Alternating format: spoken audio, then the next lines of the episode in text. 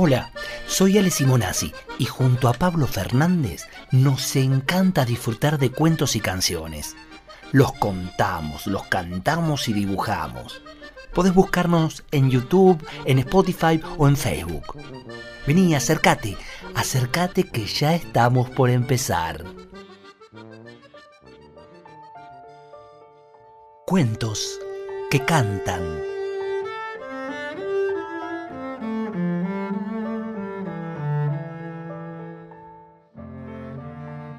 El halcón planeaba haciendo círculos en el cielo.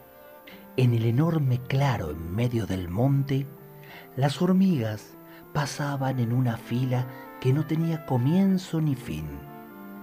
Iban marcando un camino que daba extrañas vueltas, giraba para aquí o para allá y volvía a salir derecho hasta perderse en la distancia. El sapo las miraba pasar, inmóvil. Ya tenía los ojos viscos de tanto mirar. ¿Qué está haciendo, don Sapo? preguntó el piojo, extrañado de verlo tan quieto y callado. Estudiando, amigo piojo. Estudiando. Mm, yo solamente lo veo mirar hormigas. Precisamente eso es lo que estoy estudiando. A las hormigas. ¿Y no se aburre?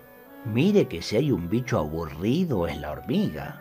Todas iguales, todas iguales. ¿Iguales? No crea, amigo Piojo. Eso es lo que estoy estudiando y descubriendo. Y créame que vale la pena. Mm, yo es lo último que haría en la vida, estudiar hormigas. Está bien, está bien. ¿Pero usted alguna vez se dio cuenta de que hay hormigas de ojos chicos, de ojos grandes, de patas cortas, de peinado con raya al medio? Don Sapo, no me diga que las hormigas no son todas iguales. Sí le digo. Hay rubias y morochas, gordas y flacas, altas y petizas, yo las voy contando y calculo cuántas hay de cada clase. Las que más me interesan son las hormigas cantoras. Rubias y morochas, altas y con raya al medio. Jamás me hubiera imaginado, don Sapo, pero usted está seguro. Tan seguro como que dos y dos son cinco. Lo que no me convence es que sean cantoras, hormigas cantoras. Jamás oí cantar una hormiga. No las escuchó porque cantan despacito, con voz de hormiga. Ah, ¿y cantan lindo? No me gusta hablar mal de nadie, pero me parece que son un poco desafinadas. Ah, con razón cantan despacito. Así nadie protesta cuando desafinan. Verdad, pero además hay un misterio que me tiene preocupado. Nunca pude ver cuál es la primera hormiga ni cuál la última. Cierto, don Sapo, uno siempre ve un montón que están pasando. En ese momento llegó la lechuza y dijo, ya se juntaron de nuevo para hablar tonteras. Hormigas cantoras, hormigas con raya al medio. Nunca había escuchado tantas barbaridades. Usted, doña Lechuza, no miró bien. Jamás la vi acercarse a una fila de hormigas para observar. Pero, don Sapo, ¿usted se cree que estoy loca? Mire si me voy a bajar de mi tronco para mirar esos bichos. Tengo cosas mucho más importantes para ocupar el tiempo. A mí me parece que cualquiera es importante, dijo el sapo. Lo que pasa es que a usted le gustan los bichos famosos. Bah, ¿qué dice, don sapo? Las hormigas son todas iguales.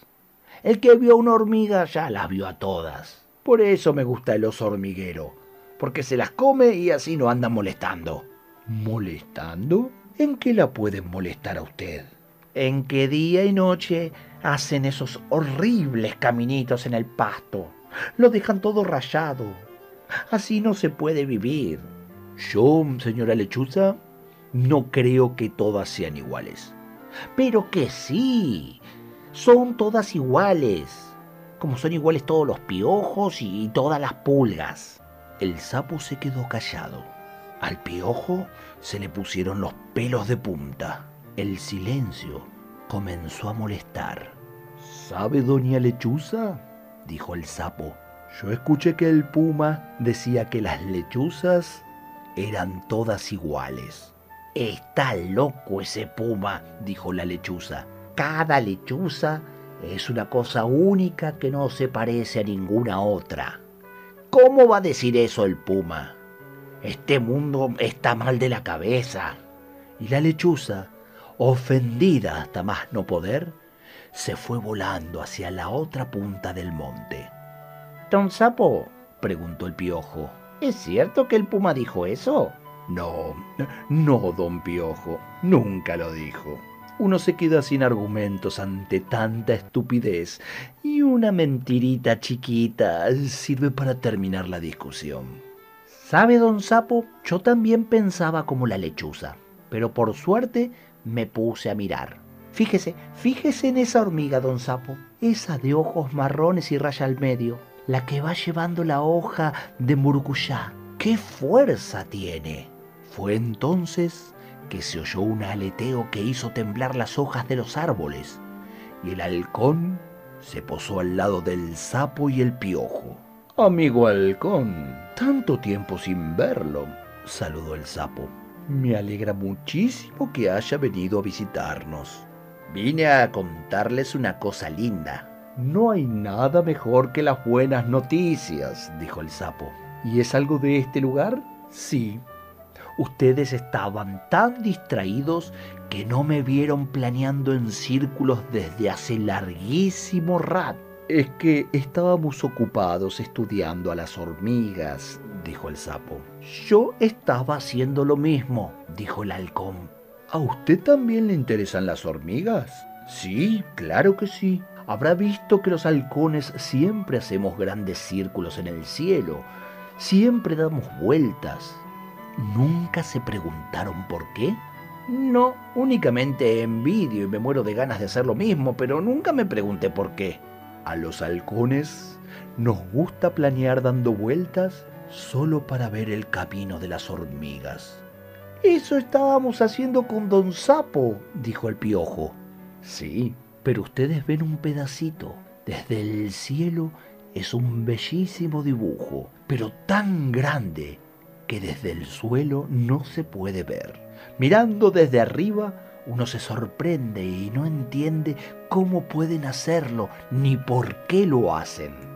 Ojo de halcón, dijo el piojo, ¿cómo me gustaría ver esos dibujos? ¿Le gustaría? Ya mismo se va a dar el gusto. Vaya saltando a mi cabeza y nos vamos a dar una vuelta. ¿Y usted, don Sapo, no quiere volar al lado mío? Eh, eh, no, no, hoy no, estoy un poco cansado. Mejor sigo mirando con ojo de sapo. El halcón, con el piojo prendido a las plumas de su cabeza, remontó vuelo, y el sapo se quedó con las hormigas. Y ahí están todos. La lechuza volando bajito y murmurando, no puede ser, no puede ser, este mundo está loco. En el suelo, el sapo diciendo, Añamembui, jamás se me hubiera ocurrido cuál era el secreto del vuelo de los halcones. Y allá arriba, donde apenas llega el canto de los pájaros, el halcón y el piojo vuelan en círculos sin cansarse de mirar los dibujos del camino de las hormigas.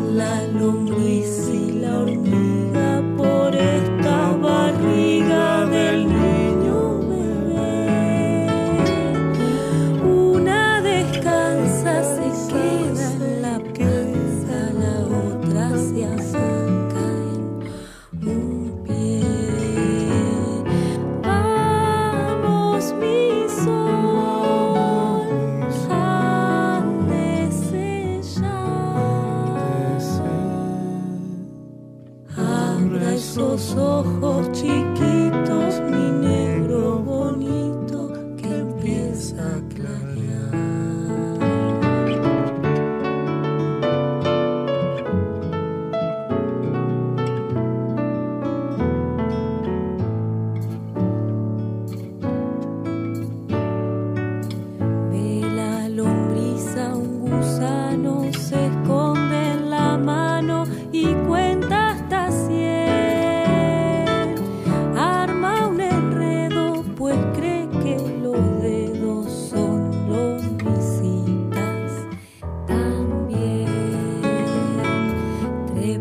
la hormiga este brazo y así como al paso parece escuchar a la lombriz que aconseja si sube a la oreja.